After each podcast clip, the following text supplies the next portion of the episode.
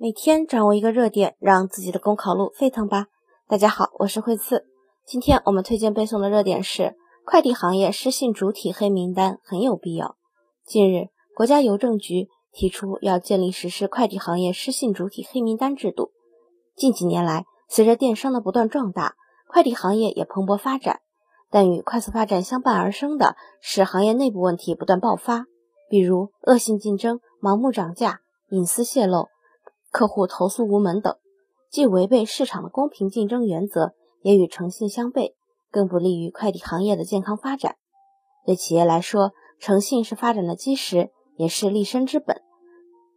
实施快递行业失信主体黑名单制度，对增强企业的诚信意识、营造公平的竞争环境、促进行业发展具有重要意义。对客户来说，实施快递行业失信主体黑名单制度是自身合法权益的有效保障手段，因此建立实施快递行业失信主体黑名单制度正当其时，很有必要。为了加快快递业信用体系建设，推动快递行业健康有序持续发展，一方面需要建立科学合理的信用评价体系、信用分类管理和联合监管制度。另一方面，需要加大诚信企业示范宣传和典型失信案件曝光力度，引导企业增强社会责任感。